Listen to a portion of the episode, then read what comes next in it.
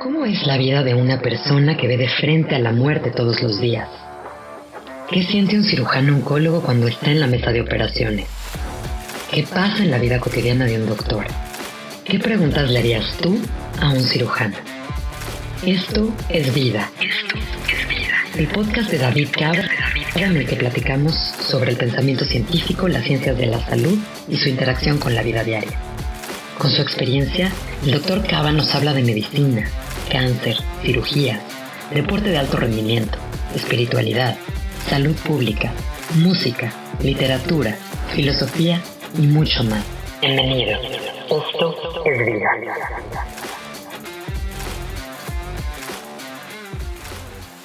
Hola, ¿cómo están?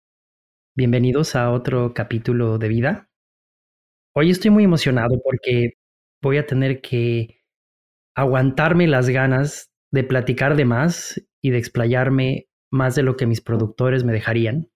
Estoy con una amiga, una hermana, una persona que para mí es sumamente especial, que admiro profundamente y que además es una más de estas guerreras que han peleado contra el cáncer.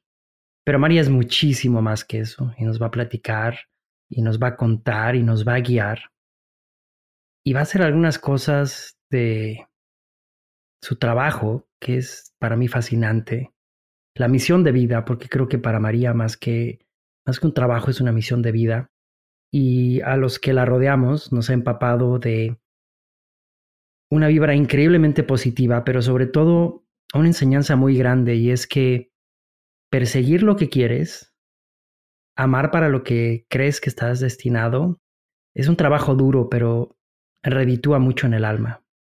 Estoy con María Sánchez de Tagle y vamos a platicar mucho, María. Y me gustaría empezar por la parte que yo creo que a mí más me interesa.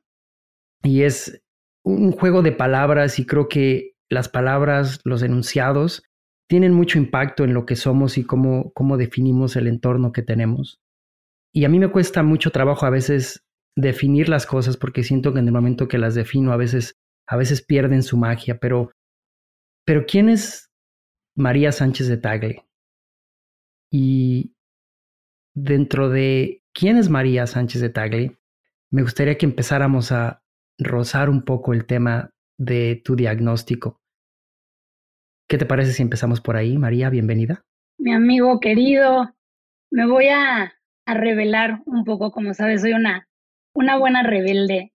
Y antes de, de contestar a tu pregunta, quiero empezar por, por agradecerte, por, porque David eh, no ha sido nada más un, un amigo, eres familia, eres familia, eres hermano, has sido alguien incondicional, no solo para mí, sino para, para mi familia.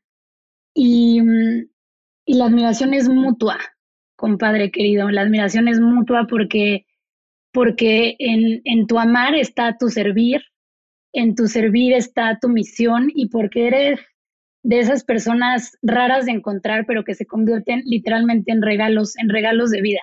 Así es que gracias, gracias por esta invitación, gracias por existir, gracias por, por ser pues alguien tan importante y tan especial para las personas más importantes en mi vida. Y quería agradecer, necesitaba agradecer. Es un honor y un privilegio estar aquí. Gracias por crear este espacio, por por encontrar en ti la valentía de hacer sonar todavía más fuerte tu voz. Así es que un privilegio. Gracias por invitarme. Y ahora sí me arranco. Qué difícil pregunta, qué difícil pregunta porque, porque invitarnos a una definición de quién somos cuando seguimos en la búsqueda creo que todavía es más difícil, ¿no? Creo que yo he, he elegido pues un camino en el que mm, me, me he animado, me he atrevido a irme deconstruyendo, ¿no? A permitir que se vayan cayendo todas estas etiquetas, máscaras de quien, de yo creí ser durante muchos años. Y, y al momento me encuentro, creo que, creo que en ese punto, lograr ese reencuentro conmigo misma, con mi verdad, para poder decir, ¿no? Con, con una, a lo mejor, inseguridad, quién es María. Pero bueno, creo que María hoy es una mujer en, en constante búsqueda, es un ser humano que, que está como en este camino de buscar integrarme, ¿no? De buscar integrar mis polaridades, de buscar integrar mi dualidad. Y, mm, y, y con esta misión, ¿no? De, de conocerme y desde ahí quererme y desde ahí aceptarme, ¿no? Entonces creo que me acerco a definirme a través de esta búsqueda y además de eso, en mis roles y en mis funciones, pues sí, soy hija, soy esposa de un tipazo al que casi no quieres, soy mamá de, de cuatro bebés, bueno, de tres niños que están en este plano y de un bebé estrella que ahí nos, nos acompaña y nos guía desde el cielo. Y además en mi quehacer, bueno, soy abogada de profesión terrenal, como lo, como lo nombro, porque pues siempre va a formar parte de mi quehacer. Y a la fecha me dedico a, a guiar y a facilitar círculos, ceremonias simbólicas, eh, espacios para lo femenino. Me encantan los rituales, amo la astrología y pues entre muchas otras cosas por ahí, por ahí ando, cosa que no hacía hace pues casi 10 años antes de, ese diagnóstico que tú, que tú ya ibas adelantando. Ese diagnóstico cuando, cuando llegó a tu vida llegó en un, en un momento también, también complicado, ¿no? Estabas, creo que personalmente también pasando por muchas transiciones y muchos cambios. Y, voy a adelantar un poquito, voy a, voy a ser el testigo de esto. María fue diagnosticada con cáncer de tiroides, afortunadamente un cáncer temprano, pero pero sabes, a mí cuando, cuando hablo del cáncer, cuando me siento con diferentes personas, con diferentes estados o estadios de cáncer, trato de no poner en mi cabeza la subjetividad de lo temprano o lo tardío, porque la percepción es terrible. La percepción de escuchar esa palabra es terrible. Así le agregues otro adjetivo, ¿no? Eh, evidentemente yo no utilizo adjetivos como usted tiene cáncer terminal, porque la palabra terminal es una, es una aberración, es, es un insulto a la continuidad de la conciencia y a la posibilidad de vivir con toda su capacidad. Y tampoco a nadie le digo tiene un cáncer leve. Yo no trato cosas leves, yo trato las emociones que conlleva un diagnóstico tan complicado. Entonces, platícanos las circunstancias que pasaban alrededor de tu vida cuando fuiste diagnosticada. Algunos años después, eh, sufriste una pérdida importante y sé que de alguna forma hay un vínculo dentro de estas cosas, este despertar a la vida y después volver a encontrar dentro de la vida eh, una pérdida, ¿no? Así es, ¿no? Esta, esta constante espiral entre la vida y la muerte, literalmente. Y mm, pues sí, te cuento un poquito, porque además, bueno, como, como te acordarás, tú, tú formaste parte cercana del proceso previo que me llevó al diagnóstico de cáncer, porque, porque mi tiroides funcionaba perfectamente. O sea, la tiroides no fue quien me avisó que estaba pues este desequilibrio en mi cuerpo físico. Y eh, yo en ese entonces trabajaba de sol a sol en un despacho de abogados y creo que mm, literalmente estaba llevando a mi cuerpo a un burnout. No había aprendido aún a poner límites en cuanto a horarios, en cuanto a formas, en cuanto a exigencias. Y además yo soy una persona que por personalidad y carácter se exige muchísimo, ¿no? Eh, me exijo mucho, mucho, mucho a mí misma. Y pues en ese entonces empecé con muchas broncas de gastritis, de colitis, y entonces por ahí fue que tú me empezaste a asesorar. Y me recomendaste a un, a un gastro. Tú ahí no vivías en México. Me recomendaste un gastro. Y cuando voy con el gastro me dice, ¿sabes qué? Vamos a hacerte un ultrasonido de cuello también y de garganta para ver qué tanto está afectando la gastritis y etcétera voy a hacerme el ultrasonido y desde ahí empiezas a ver como, como caras largas, ¿no? Como rostros, pues sí, rostros que te dicen que hay, que hay algo por ahí y que de verdad yo no veía venir. O sea, nadie, nadie lo veía venir. Y en ese ultrasonido encuentran pues lo que parecía ser un quiste. Y todo esto sucedió, esto fue pues la primera quincena de mayo de 2014. Y pues todo esto sucedió en el, en el lapso de una semana, ¿no? Tú me recomendaste con uno de tus socios en aquel momento, eh, Rodrigo Arrangois, quien, quien revisó el ultrasonido y de ahí me dijo, no, pues es que sí tenemos que, sí tenemos que revisarlo. Y mi esposo no estaba en México, él estaba fuera de viaje, entonces mi mamá me acompañó a, la biopsia, que de por sí, pues digo, lo, lo, sabes, ¿no? O sea, llegas asustada, como que no, no sabemos qué está pasando, porque además obviamente, pues como médico no quieres adelantarte a nada, ¿no? O sea, como, como tal puede ser, pues un quiste o un nódulo o cualquier otra cosa que no sea cáncer. Y cuando me hacen la biopsia, en ese momento, no me acuerdo cómo se llamaba el doctor, pero me dice, esto no se ve bien, esto está muy mal, está horrible, está chiquito, pero este, falta que tu doctor te lo confirme, pero esto se ve mal. Y en ese momento fue como una, una caída de, de mundos de 20, yo todavía no era mamá. Y cuando escuchas la palabra tiroides, también sabes, ¿no? Que es una glándula vital del cuerpo y para una mujer, tanto para mujeres como para hombres, ¿no? Pero regula tanto, el mundo hormonal es, un puente importantísimo en el cuerpo humano, ¿no? Y justo a mí me encanta que, su forma sea como el de una mariposa, ¿no? Porque la mariposa representa precisamente eso, la transformación. Y bueno, en, esos momentos le mandan el, yo me regreso a mi casa, le mandan el, el, los estudios a Rodrigo y al día siguiente yo iba saliendo a chambear y me marca Rodrigo, me dice, oye María, este, pues sí, confirmo que esto es, es malo y te tenemos que operar ya. Y yo le dije, no, no me puedes operar ya porque tengo mucha chamba, porque tengo mucho que hacer, porque negación, ¿no? Resistencia absoluta. Y me dice, no, es que te, o sea, esto es ya. Y le dije, bueno, déjame, déjame pensarlo, déjame hablarlo. Y en ese minuto le colgué y te marqué a ti.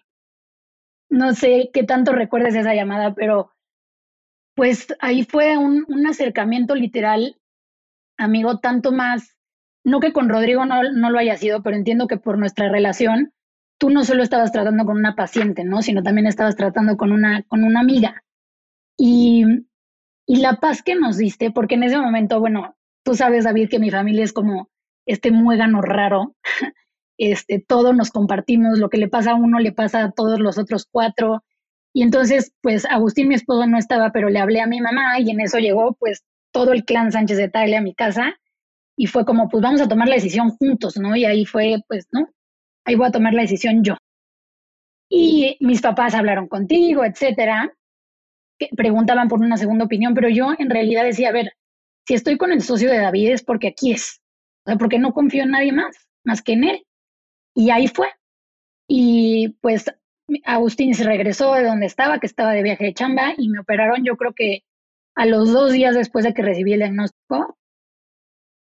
Y de verdad te puedo decir que hoy que lo platico, a casi 10 años después, sí te podría decir que, que ha sido como un paréntesis, ¿no? O sea, como definitivamente un parteaguas, pero a la vez todo se fue dando tan fácil y tan rápido. O sea, la operación fue un éxito, un éxito rotundo. Eh, lo único que pasó por ahí es que se fueron dos paratiroides al momento de, de hacer la extracción total de la tiroides, la tiroidectomía total, y tuve que quedarme un par de días más en el hospital pero no hubo necesidad de hacer radiación, no hubo necesidad de, del yodo radioactivo, eh, simplemente pues se convirtió en, en una revisión continua que a la fecha me siguen dando pánico esos ultrasonidos, eh, pues porque ya traes el recuerdo, ¿no? En tu memoria se registró que, que cuando tú llegaste a pensar que te estaban revisando de una gastritis, de repente se encontró un tumor. Entonces, cada, cada revisión, pues sí, está ese miedo latente pero puedo decir que, digo, desde mi experiencia y desde saber que, se resolvió de una manera de verdad muy ligerita y muy amorosa, para mí esta experiencia representó de verdad el regalo de, de, atreverme a entrar en este proceso de despertar y de, de dejar morir ciertas partes de mí para atreverme a, a, vivir, a vivir desde otro lugar. Claro, además, para entender un poquito el, cáncer de tiroides es, eh, por fortuna, un cáncer que tiene un pronóstico bastante positivo, sobre todo el cáncer papilar, que es un subtipo del cáncer de tiroides, el más común, y el, afortunadamente el nódulo que tuvo María es un nódulo pequeño, pero, pero claramente como cualquier cáncer tiene, tiene sus aristas y complicaciones. Eh, la tiroides, como bien lo dijo María, es una glándula que que está en la mitad del cuello, tiene una forma de mariposa, tiene dos lóbulos, dos lados, uno del lado derecho, izquierdo, y pegadito están unas glándulas que se llaman paratiroides, que en general son cuatro y regulan mucho temas de, del calcio y metabolismo. Entonces, eh, a veces se puede se pueden alterar y se pueden pues eh, dañar dentro del proceso y a veces cuando se hace una cirugía de cuello de este tipo, de tiroides, a veces se encuentran ganglios que están afectados. Entonces, dentro de todo el panorama, María, María tuvo, tuvo mucha suerte y el resultado del final fue un cáncer que fue dentro de, de ser un cáncer, fue un cáncer con un pronóstico muy, muy favorable. Pero tú platicas algo que me parece muy interesante y es algo creo que muy común si has tenido la oportunidad de escuchar los, los episodios pasados y, a quien nos escucha si los, si los escucharon también. Hay este siempre shock, ¿no? Yo le llamo el shock eh, inmediato y yo lo puedo ver en la cara de mis pacientes y cuando lo veo me doy cuenta de cómo voy yo modulando la información que voy proporcionando, porque noto cuánto se va a quedar y cuánto no se va a quedar. Es claramente como tratar de explicar álgebra después de un baño de agua helada, ¿no? Es muy complicado. Y precisamente eso que tú hiciste, María, es una de las cosas que yo más aconsejo, siempre rodearse de las personas que quieren, les tienen confianza, porque esa información es mucho más fácil, aunque a veces puede ser más confusa, pero es mucho más fácil procesarla en grupo y, tener una voz en común. Y este atreverte a cambiar, claramente es, es para mí una de las cosas que más admiro, más admiro en ti, porque cuando ustedes busquen a María en sus redes, que se las voy a dar al final, encontrarán que María tiene unos rituales preciosos, tiene una forma de expresar su misión a base de rituales. Pero os voy a decir algo que admiro de María profundamente. Es la primera vez que lo vas a escuchar de mí, mi comadre, porque te molesto mucho en cortito y bromeamos mucho de, tu, de tu misión y es, María es una persona increíblemente sensata y profundamente científica en lo que hace. Y como científico creo que es así como el cumplido más grande que te puedo dar, porque eres rigurosa en tus métodos, eres competente en tu ensayo, eres observador en tus fallas y eres fácilmente redireccionable y moldeable. Y no importa en lo que creas, no importa en lo que, en lo que tú como individuo, hablo de, de, de quien nos escucha, recargues tu fe. Para mí como una persona muy científica, pero también con inclinaciones hacia la filosofía budista, es tan placentero escuchar y ver que existe esa confluencia de estas cosas. Entonces, ese atrevimiento, María, que tú tienes hacer lo que quería hacer, siempre ha sido muy sensato. Tú nunca te has tomado un té de cúrcuma por cambiar tu pastilla de la tiroides. Pero nunca has dejado de meditar cuando has estado enferma, preocupada, nunca has dejado de, orar. Y esta combinación es muy extraña y es para mí un privilegio el, ser el testigo de esto, porque lejos de, tener para mí un, un, impacto, decir, aquí es otra chava, porque además María es muy guapa, guapa, inteligente, con muchos dotes, haciendo rituales y haciendo cosas que alejan de la objetividad de lo que es la salud y lo haces al contrario, lo haces como una herramienta. Y yo soy un profundo, profundo abogado de la medicina holística. Yo nunca le voy a decir a un paciente no reces, nunca le voy a decir a un paciente no hagas acupuntura, no hagas reiki. Haz lo que tengas que hacer. Llena esa parte que yo no puedo curarte con mis manos y que probablemente soy completamente incapaz de darte. Háblanos un poquito de esto, porque para mí ese lado tuyo me ha parecido sumamente interesante y lo admiro mucho. Muchas gracias, muchas gracias porque, porque escucharlo me ayuda también a darme el chance de reconocer mi propio camino, ¿no? Cosa que, que es difícil que nos permitamos y por eso siempre agradezco a los espejitos que nos va, o espejotes en tu caso, ¿no? Que nos va presentando la vida y cómo hay espejos que pueden ser tan transparentes que nos permiten, ¿no? Ver también este lado este lado más luminoso, ¿no? Recordando que también, pues, somos, somos esa dualidad, pero no ha sido un camino fácil, compadre, lo sabes. Yo vengo de un contexto en donde todo esto, eh, por lo menos, se tacha como de brujería, locura, etcétera, ¿no? Crecí en un contexto, pues, mucho más religioso, en donde en, en algún principio yo siendo una persona desde siempre espiritual, pues me compré, ¿no? Que el único camino para conectar con mi espiritualidad era a través de la religión, en mi caso católica, y, el ir desaprendiendo, ¿no? Y el ir abriéndome como a otras posibilidades y cuestionarme y etcétera. Como bien decías, no me hubiera calificado como, como científica, pero ahora que lo, que lo escucho digo, mira, puede ser que sí, ¿no? Pero sí soy de, de mucho estudiar, de mucho prepararme y hasta sentirme lista a poder practicar, ¿no? Y poder compartir. Como buena abogada, que también me compone esa, esa identidad o esa personalidad. Y, y, resumiéndolo, ¿no? No ha sido un camino fácil, que de alguna manera, pues eso, ¿no? Como las ganas, el conectar con, con, con esa visión, con esa vocación, con las ganas también sobre todo de compartir mi experiencia, ¿no? De compartir lo que en el camino iba encontrando, que despertaba algo en mí, que, alumbraba algo en mí, que me movía a cuestionarme, a salirme de mis zonas de confort, pues también era algo que yo quería como, como empezar a compartir. Y justo como lo decías, ¿no? Hay, hay momentos que, que la vida te va, te va empujando también, ¿no? A dar estos saltos de fe, a, a confiar, a confiar que aunque no traigas paracaídas, pues de alguna manera llevas tiempo tejiendo alas que se van a abrir, ¿no? Y, y justo lo mencionabas hace ratito, ¿no? En mi, en mi vida yo creo que fue, siempre le, llamo, ¿no? Mi maestro carcinoma, después que ya lo, lo, adelantabas, la muerte de mi papá, que fue un detonador y un catalizador como para decir, me atrevo porque me atrevo. Y, y poco a poquito, ¿no? Ir encontrando como, como la valentía y el coraje suficiente para atravesar esos miedos, que por supuesto son miedos internos, pero que también vienen mucho en mi caso de cómo iba a ser percibida en el exterior, ¿no? Yo crecí poniendo mi reconocimiento interno afuera. Si me aplaudían, me atreví a aplaudirme, si no me aplaudían, me castigaba y me regañaba, ¿no? Y entonces, esta idea de no ser lo suficientemente buenos, lo suficientemente, ponle la palabra que quieras. Y ahí, en este camino, ¿no? Y lo sigo trabajando y lo sigo todos los días, ¿no? Pero pero creo que, creo que es esta idea como de, pues sí, de reconocer que de alguna u otra manera he podido sumar, ¿no? Este mundo tan racional con algo que para algunos a lo mejor y solo existe en el imaginario, y para mí es la manera de traer al mundo de lo visible todo lo que creo que existe en el mundo de lo invisible. Lo que habla que para mí la verdadera salud está en el equilibrio de nuestros cuerpos, ¿no? En el equilibrio del cuerpo racional, en el equilibrio del cuerpo físico, en el equilibrio del cuerpo espiritual, porque, porque yo desde donde lo veo, somos esa integración. Y al final del día, pues puede ser que de pronto solo pongamos atención en el síntoma, ¿no? Eh, de repente la alarmita del coche cuando se prende te está diciendo que hay un síntoma que hay que revisar.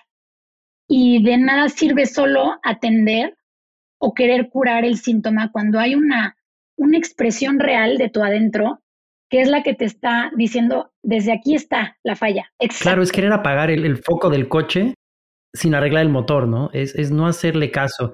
Y hay esa intuición, y mira, he tenido el privilegio en, esta, en estas conversaciones de entrevistar mujeres, donde claramente percibo y creo firmemente que hay, que un grado de intuición superior en las mujeres, en este caso biológicas, ¿no? Las mujeres que he entrevistado y que se definen como mujeres para mí, este, esta intuición, este escuchar, es, es algo que se tiene que trabajar y se tiene que aprender. Y cuando, cuando tú estudias a las personas que han dedicado su vida a esto, hay cambios hormonales, hay cambios neuronales, hay reestructuraciones físicas a raíz del entendimiento y el trabajo interior, ¿no?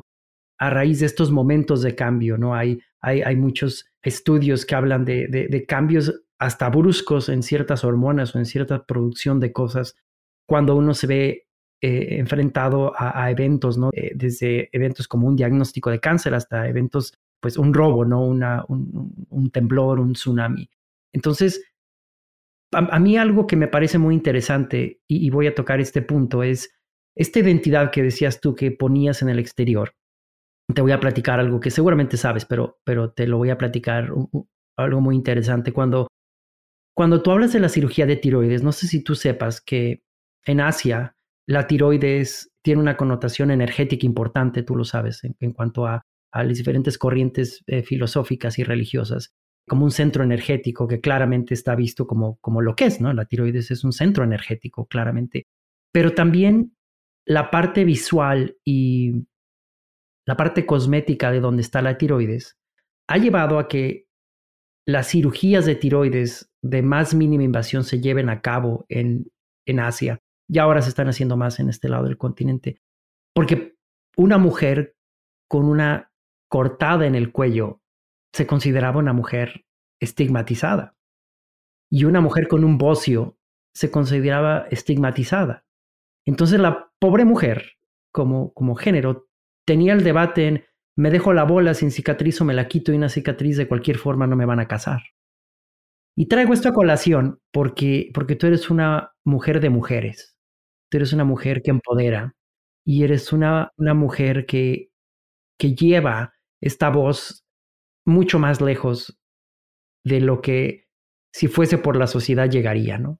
Y me interesa saber cómo, cómo entrelazas todo esto que, que, me dices, esta transición. Trabajabas en derechos humanos sin derechos de la mujer, entonces ya traías esta cosquillita de esta, de esta misión. Sí, o sea, bueno, yo retomando un poco lo que dices, ¿no? Y hablando también como, como desde este ámbito espiritual, porque yo encuentro muchísima relación en cómo se fueron como, como dando, dando estos hechos, eh, que a lo mejor en el momento, obviamente, pues es, es atravesarlo desde donde puedes con las herramientas que traes y, poco a poco el tiempo te va dando ese regalo, ¿no? De poder encontrar respuestas que a lo mejor en aquel momento no había forma de que llegaran porque tenías que vivir la experiencia completa. Y justo eh, de lo que hablabas, la tiroides forma parte, ¿no? De la energía de este quinto chakra, que es el chakra de la comunicación, que es el chakra de la voz. Y la tiroides como glándula principal, ¿no? De la representación de este, de este centro energético.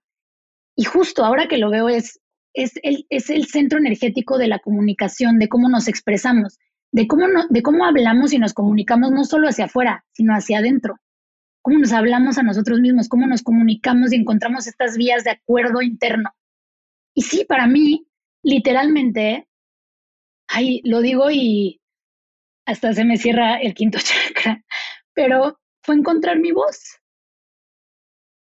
Fue encontrar mi voz. Y además una voz muy bonita, ¿no? Una voz muy bonita, María, porque es, es una voz que no sabes a cuántas personas ha tocado. Y has podido literalmente componer esa voz para, para que tenga un alcance no nada más importante en tu entorno, porque los que te conocemos sabemos que eres una persona con la que uno siempre quiere estar, pero estoy seguro que has alcanzado a muchas más personas de las que te hubieses imaginado hace 10 años, ¿no? Y esa voz, y esa voz te ha ayudado y te ha permitido pues sobrepasar eventos muy complicados, ¿no? Tu bebé estrella, la pérdida de, Don Kiko, la, las curvas que te echa la vida, ¿no? Entonces, esa resiliencia que tú bien hablas sobre la espiritualidad y cómo se va construyendo, es solamente el, significado de, lo que una cirugía de tiroides por un cáncer trajo, ¿no?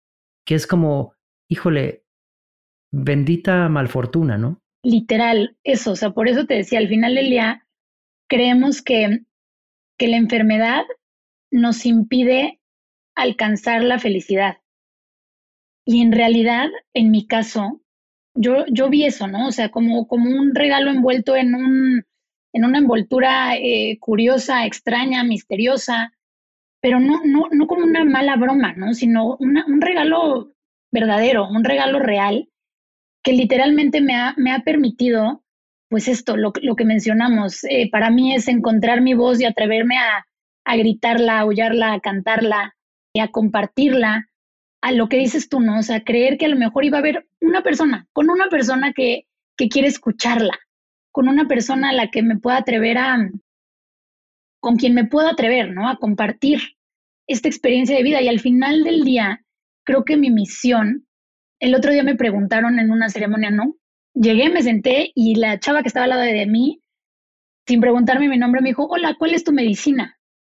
Y yo dije, wow, qué buena pregunta, ¿no? ¿Cuál es tu medicina? O sea, ¿cuál es ese don único que como ser humano vienes a ofrecer, vienes a, a ofrendar, vienes a, a permitirte que te sirva a ti, pero que también sirva a las personas que se cruzan en tu camino. Y creo que logré como, como identificar que, que mi medicina es atreverme a celebrar la vida en todas sus formas, en todas sus formas. Asumirnos humanos es, y, y asumirnos humanos quizá también saludables, ¿no? Es, es saber que que nos aceptamos con todo lo que somos, con nuestros dolores, con nuestras alegrías, con nuestras dudas, con nuestras frustraciones, con nuestros deseos, con nuestras limitaciones, con todo, todo, todo eso que nos compone y todo eso puede y merece ser celebrado. Y, el dejar ir un poco el control sobre las cosas que no tenemos control. Tú no tienes control sobre la percepción que tienen sobre ti eh, los individuos en ciertos parámetros sociales, ciertos grupos sociales, religiones, pero sí tienes control de cómo interiorizas esas emociones. Y está lleno, creo que, el, mercado de, de podcast y, cosas de filosofía y todo eso. Y, y, lo único que puedo añadir a este tema tocado sobre tocado y golpeado es mi experiencia personal. Y es que esto es palpable físicamente, esto no es, esto no es algo que pasa, no, no es algo que pasa y que, y que uno nota el cambio de las personas. Yo, yo veo el cambio de los pacientes antes y después de un diagnóstico, veo a las personas, he tenido la oportunidad de tratar personas de perfiles altos para los estándares sociales, llegar con una actitud claramente soberbia a veces, ¿no? Sin, sin quererlo, ¿no? Es simplemente como se va por la vida cuando a veces se tiene. Y los he visto después de un diagnóstico y después de un tratamiento. Y he visto ese cambio en su interacción con las personas. Y es porque no hay forma de no tener esto como, como una medicina, ¿no? Es, es al final, ¿no? Qué pregunta tan sabio, ¿no? ¿Cuál es tu medicina, ¿no? Es como, como cuál es tu chiste en el mundo, ¿no? ¿A qué, a qué vienes realmente, ¿no? Todo lo demás es paja, ¿no? ¿A qué, a qué vienes? Y como, como mujer, María, platícame un poquito esto porque es bien importante para mí eh, escucharlo de una mujer que, como digo, eres mujer de mujeres.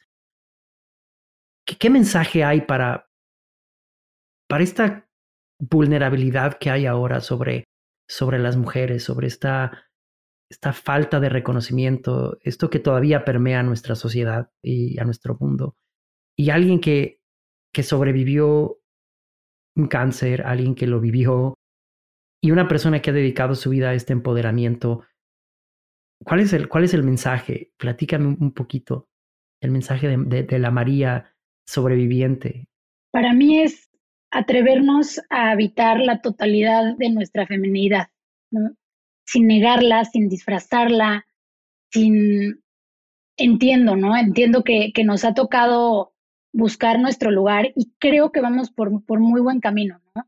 Eh, pero si nos vamos a los orígenes, ¿no? A, a recordar que, en algún momento eh, fuimos sacerdotisas, que nosotros éramos quienes, quienes de alguna manera, y si se puede usar el mismo término, pero gobernábamos, que el ciclo femenino conecta de manera directa con los ciclos de la naturaleza, de la luna, de lo que al final del día representa este macrocosmos dentro del microcosmos que somos, que la mujer es la representación de la vida, es el canal de la vida, y yo no me muevo tanto desde, mm, me conoces, ¿no? Creo que mi abordaje siempre es un poco más, más pacífico, más a través de la palabra, más a través del consenso, más a través del reconocimiento y sobre todo del hacernos responsables.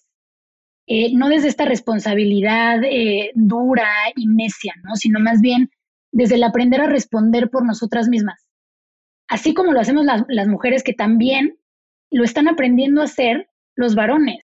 ¿no? Eh, este, este divino masculino que de alguna manera también nos integra, nos compone, nos complementa. Así es que para mí, más allá de, de buscar, de buscarnos un lugar, creo que simplemente recordarlo, eh, recordar que está, que se está recuperando, que estamos justo caminando hacia, hacia nuevas maneras de dialogar y de recordar que, que tal cual, ¿no? El origen es, es el mismo y buscar atravesar estas, estas diferencias, estos, estos pues encuentros desde un lugar mucho más amoroso, recordando literalmente quiénes somos. No hay, no hay más, no hay necesidad de más. Claro, y es, es otra vez regresar a este eje, ¿no? A este eje primordial, ¿no? A este, a este primer eje de, conciencia, ¿no? Hay, hay algo que yo he aprendido, si puedo decirlo, durante el tiempo que he podido seguir tu proceso. Y lo he podido empatar con mi, con mi forma de, de, ver mi espiritualidad como médico. Y lo veo yo de esta forma. Hay, hay, dos formas de ver la espiritualidad, de arriba para abajo y de abajo para arriba. Y te voy a explicar a qué me refiero. Hay personas que ven su espiritualidad desde el Dios que da, provee, va de arriba para abajo, que es muy cercano a la filosofía judeocristiana, y, hay otra parte de la espiritualidad que va de abajo hacia arriba. La construcción del individuo a través de la realización individual que te lleva a conectar con algo más arriba. ¿no? No, no quiere decir que una es mejor que la otra ni nada, simplemente las he dividido así para, pues hasta para yo, para entenderlo académicamente cuando, cuando estudio este tipo de cosas. Y dentro de esto que yo he visto en ti, es que has podido mezclar eso con, con una práctica de vida. Yo estaba muy peleado, como cualquier persona que tuvo una transición de religión o de filosofía, hay como los ciclos de, de pues de, de duelo, ¿no? Uno de los ciclos de duelo es que primero estás un poco enojado con tu religión, ¿no? Y después le buscas como lo malo, después como que lo entiendes, después te sientes triste porque ya no tienes, ¿sabes? O sea, y, después llegas a este punto en el cual entiendes todo de una forma un poquito más serena. Y a lo que me refiero con esto es que dentro de esta transición, yo he llegado a encontrar que yo tenía un pleito con la ritualística por el fin, no como la ritualística como el medio. ¿A qué me refiero? El fin yo lo veía como el fin, por ejemplo, en nuestro caso, de una misa era adorar algo, ¿no? No era, no era el crecimiento individual para ser mejores y cumplir los preceptos, ¿no? Era el ritual del no comer carne 40 días sobre el concepto de por qué no se come carne, un ejemplo, ¿no? Y, y después el ver en el otro lado, sobre todo en las religiones del otro lado del mundo, a todo eh, el hinduismo, el budismo, el, tienen mucho esta, esta parte del ritual como recordatorio del precepto. Y tú has incorporado eso de una manera padrísima. No sé si te has dado cuenta o te lo han mencionado esto que te digo. Espero que sí, porque creo que eres, que eres alguien muy observadora, pero es algo que a mí me ha, me ha sido muy fascinante entender que a través de tus rituales logras empalmar ese, ese justo medio. ¿No lo crees? Tal cual, o sea, es, es, es, es eso que mencionas, ¿no? Es el medio. Y medios podemos encontrar tantos como, como distintos y diversos seres humanos que existimos. Acercarnos a, a lo que para nosotros represente esa conexión espiritual, lo que eso represente para ti, ¿no? O sea, yo como tú también me acerco mucho más a esta idea de que no se trata de algo vertical, ¿no? Alguien que está arriba, pues ahí preparando, ¿no? Lo que sigue en tu destino y si va a castigar o no. Yo voy a meter a un tercer elemento dentro de, dentro de este ejemplo que tú decías, ¿no? Que estaba, pues, el elemento que está arriba, digamos, como en, en esta conexión directa, vamos a llamarla en mi caso, universal, ¿no? El universo. Después está este factor más terrenal, la tierra, y al medio, al centro, estamos nosotros, como canales que conectan, recordando que si hace sentido contigo, como es arriba es abajo, como es adentro es afuera, y que de esa manera, pues, en mi caso a mí me, me, hace mucho más sentido por qué preocuparme por cómo estás tú, por qué ocuparme de acercarme a, al vecino, por qué preocuparme por la huella que estoy dejando en la naturaleza y en la tierra, porque de alguna manera es una representación también de quién soy. Y mm, dentro de las distintas definiciones que yo he ido pues encontrando de la espiritualidad, que han ido cambiando según el camino espiritual que he ido siguiendo, hoy por hoy creo que, que, mi, que mi, espiritualidad perdón, se acercaría más como, como a esta noción o a esta intención más bien ¿no? De ir accediendo a una, a una visión de la realidad que vaya desligándose de, de, de, ciertas creencias o de ciertos supuestos. ¿Y qué, qué, viene después de eso? Para mí eso se acerca mucho más a una, a una espiritualidad como vivida desde, desde la carne. Y entender que tanto en la enfermedad como en la salud, el vivir esa espiritualidad reditúa a largo plazo, porque todos somos finitos, todo es temporal, todo cambia, todo se transmuta. Y para mí, mi espiritualidad no es, o la espiritualidad, espiritualidad como la veo, no es una herramienta para evitar eso. Es una herramienta para sobrellevar eso, para enfrentarlo y para transformarlo dentro de, lo que inherentemente puede no ser conducente directamente a la felicidad. Es un camino diferente. Y, y dentro de todo lo que tú haces, eh, María, de, de, las bendiciones, de los rituales, tú estudias a los individuos. Quiero decirlo, tú no te paras en una ceremonia y, y te vistes muy guapa como siempre y dices palabras muy bonitas. tú le hablas a las personas, tú te ocupas de entender a las personas, sus circunstancias. Eres hermana de un poeta, escritor, historiador, y tú tienes algo de eso. Eres hermana de una mamá profesional, persona inteligentísima, capaz y, completamente llena de energía. Eres hija de, de, Doña Regis, una mujer eh, increíble, valiente, pero eres hija de Kiko. Creo que tienes mucho de, mucho de Kiko, ¿no? Y, traigo esta colación porque sé que es otro tope, ¿no? Que tu espiritualidad te ayudó a vencer. ¿Y qué tope? Eh, lo digo porque he compartido eso contigo, eh, la pérdida de un padre. Y me gustaría escuchar de ti esta espiritualidad, cómo has sanado desde lo físico, de ya no me hablas tanto sobre tu tiroides y eso me da gusto, porque sé que lo has sobrepasado, sé que haces tus estudios. Ya cuando hablas de Kiko te noto una paz bien bonita. Cuando ya te enfrentas a cuestionamientos de tu, de tu quehacer diario, ya no lo haces desde la defensa, lo haces desde la paz. Entonces, platícame un poquito de eso, María. Sí, y, de Kiko, ahora que lo mencionas, heredé de lo que más me gusta de mí, que es la trova, la bohemia, el baile, la ligereza de, la vida y de, dejarnos disfrutar, porque él así se fue, echándose su tequila, tocando su guitarra, comiendo jabalí, y ahí le, le llevó la amiga muerte, literalmente haciendo lo que más disfrutaba. Y murió como vivió, literalmente, ¿no? Entonces eso nos deja eh, a ver, fue una muerte completamente inesperada, cosa que hablabas del shock hace, hace algunos minutos. Claro, ¿no? Te, te, te agarra completamente descolocado y, y yo creo que literalmente para mí la fórmula de hoy poder hablar de mi papá, híjole, de, de, uno de los primeros referentes de cómo aprendí a ver la vida, de una de las dos personas a quienes les debo mi existencia, hoy poder estar diciendo esto ya sin llorar, sí habla de un proceso que yo resumo que me permití dolerlo. Me permití dolerlo con cada fibra de mi ser.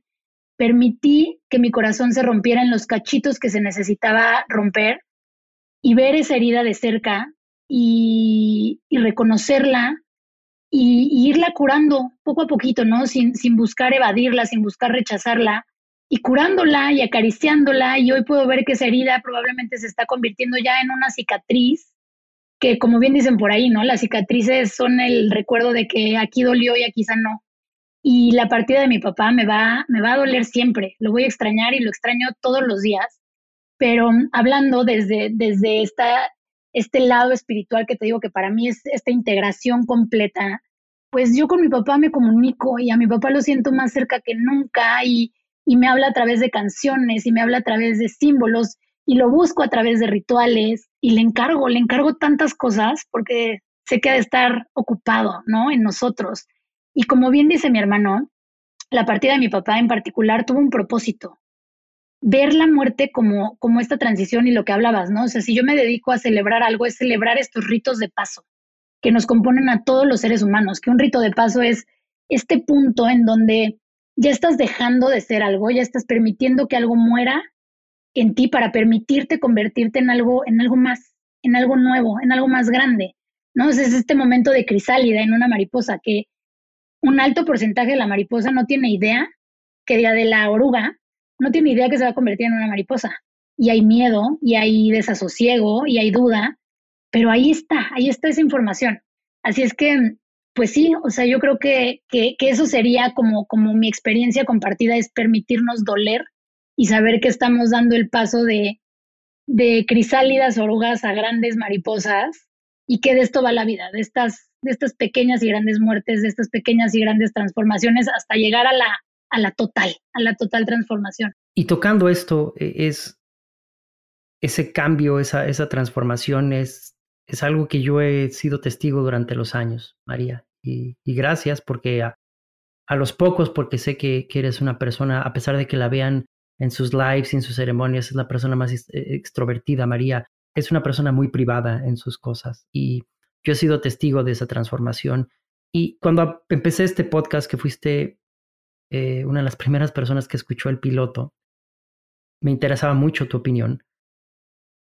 Me puse a pensar cuánto puedo yo ayudar poniendo en el contexto de lo que yo hago del cáncer y lo que yo creo que me apasiona en este momento, que es la filosofía a través, través de, de, lo que he podido ver, el entendimiento humano a través de estos diagnósticos, de estos caminos. El conocer a alguien y tener a alguien en mi vida como tú me facilitó mucho ese proceso y te lo quiero agradecer mucho. Y te lo quiero comunicar, no nada más como una catarsis, sino porque esto que tú estás hablando espero que le ayude a muchas mujeres, espero que le ayude a muchos pacientes con cáncer y espero que sobre todo ayude a humanizar el lado tan importante que, que es el desarrollo interior, espiritual, como le quieran llamar.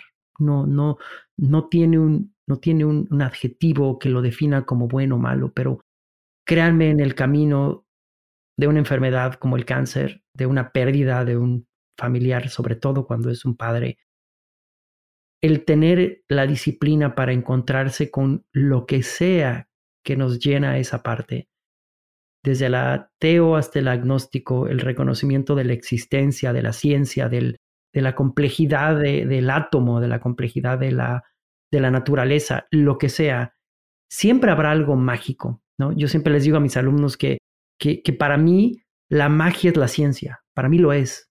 El entender cómo uno, una célula se convierte en dos, es igual de mágico que el pensar en una resucitación, es, es, es maravilloso, ¿no? Y te comparto todo esto porque, porque sé que dentro de tus rituales tú tocas y literal retocas mucho esta parte de la trascendencia, ¿no? Es que para mí es, es parte de, de, cómo podemos representar esta espiral de vida, ¿no? Si le, si le ponemos alguna, alguna manera de, de, simbolizarla, de, esto va la vida y como sea que encuentres la magia, a través de la ciencia, a través de, de la espiritualidad, a través de, de, lo que quieras, como quieras, pero, pero encontrarle la magia a la vida. Y creo que al final del día todo esto va, eh, todas estas transformaciones, estas transiciones, estas muertes y, y resurrecciones, ¿no? Van van de, o sea, van hacia el propósito de de verdad amarnos.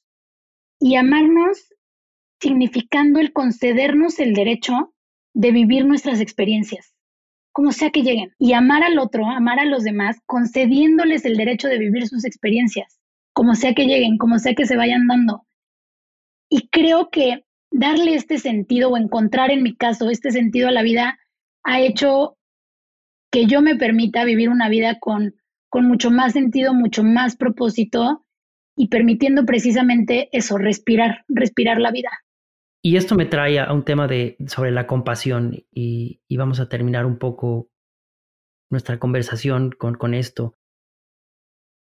La compasión es un pilar importante de muchas religiones y dentro de lo que yo he podido recolectar, no me cabe duda que no hay compasión sin el reconocimiento de lo que es uno en el otro. La compasión no es lástima, es reconocimiento y empatía. Y la más profunda empatía solamente existe con el genuino interés de conocer y entender al otro desde lo que nosotros como individuos somos pero sobre todo desde lo que nosotros como individuos aspiramos a ser. Eso facilita mucho las cosas. No todo en mi chamba es, tratar con pacientes así bien buena onda como tú. Hay personas que responden de forma muy agresiva a sus diagnósticos, dudan de, en este caso estoy en Estados Unidos, dudan de mi acento, dudan de mi edad, dudan de igual y hasta mi complexión física. Y en cualquier contexto sería igual, si me mudara a Australia sería lo mismo. Y antes me molestaba porque no me reconocían como yo, ¿no? Como yo el cirujano, yo el individuo. Y empecé a soltarlo, solamente pensando que cada interacción que tengo, entro con esto, ¿no? Eh, cuento hasta cuatro antes de entrar al cuarto del paciente. Cuatro es mi número de la suerte. Digo, mi único objetivo es ayudar a esta persona sea cual sea las barreras que yo encuentre. Y ese es mi mantra, es lo que es lo que hago cuando cuando entro a la consulta. Y esto viene mucho a, la parte final de nuestra conversación, María, que ojalá pudiera durar, va a durar muchos años, pero ojalá en esta transmisión durara más tiempo. Quiero escuchar de ti, no un consejo, porque sé que eres mucho más sabia para decir que tienes consejos, pero ¿cuál sería tu opinión, la moraleja que María le dejó el cáncer, el vivirlo, la transformación a través del cáncer y lo que haces ahorita para, para todas las personas que espero que sean muchas y cada vez más que nos puedan escuchar y aprendan un poquito de este pedazo de, de conversación de vida? Pues para mí, si pudiera resumirlo, creo que, hijo, es que se, se suma a mucho de lo que hemos venido diciendo, pero si pudiera resumirlo fue a, a eso, a reconocer y atreverme a, a, escuchar mi propia voz, lo que me ha llevado a, pues, este viaje, ¿no? Eh, con varias paradas de, de, autoaceptación, de autoconocimiento y, y vamos en el camino del autoamor. Amar y servir, amar y servir, que no se puede lograr si antes no nos amamos y no aprendemos a servirnos a nosotros mismos para poder dar desde jarritos bien, bien llenitos. Entonces, eso, yo creo que sería por ahí. Pues qué padre, María. Muchas gracias porque tú amas mucho y sirves mucho y estoy muy, muy orgulloso de ti en muchos, muchos planos y gracias por compartir este espacio. Espero volver a tener otra conversación porque quiero que platiquemos mucho sobre, sobre lo que haces, pero en detalle. Eh, a María la pueden encontrar eh, en su Instagram, María Sánchez de Tagle, ceremonias y rituales en su círculo de mujeres. En, eh, el proyecto Celebra y también una parte padrísima que tiene sobre la parte lúdica, juguetes increíbles de niños y con mucho, mucho que aprender sobre esto y con muchísima, eh, digamos, con un giro padrísimo que se llama Cookie Collection. Muchas gracias, María. Te quiero mucho y bien, y a los tuyos también. Gracias a ti, amigo. Gracias por crear estos espacios. Yo te quiero mucho, bien y bonito. Y a ti y a los tuyos. Y agradezco y honro el que pues estos caminos se hayan cruzado con el compromiso de, de que cuentas conmigo para siempre y desde siempre. Muchas gracias. A todos eh, los que nos escuchan, hemos tocado sobre el cáncer de tiroides. Y aunque es un cáncer que tiene muy poca publicidad, es un cáncer que tiene un pronóstico muy favorable. Si tienen preguntas, acérquense a su médico. Hay muchas referencias. Y sobre todo, vayan, entiendan, escuchen su cuerpo y por último es la parte de la espiritualidad, la parte del crecimiento personal tiene un impacto increíble en el sobreponerse a esta enfermedad. Gracias por escucharme. Mi nombre es David Cava. Bienvenidos a Vida. Vamos a compartirla juntos. Esto es vida. Esto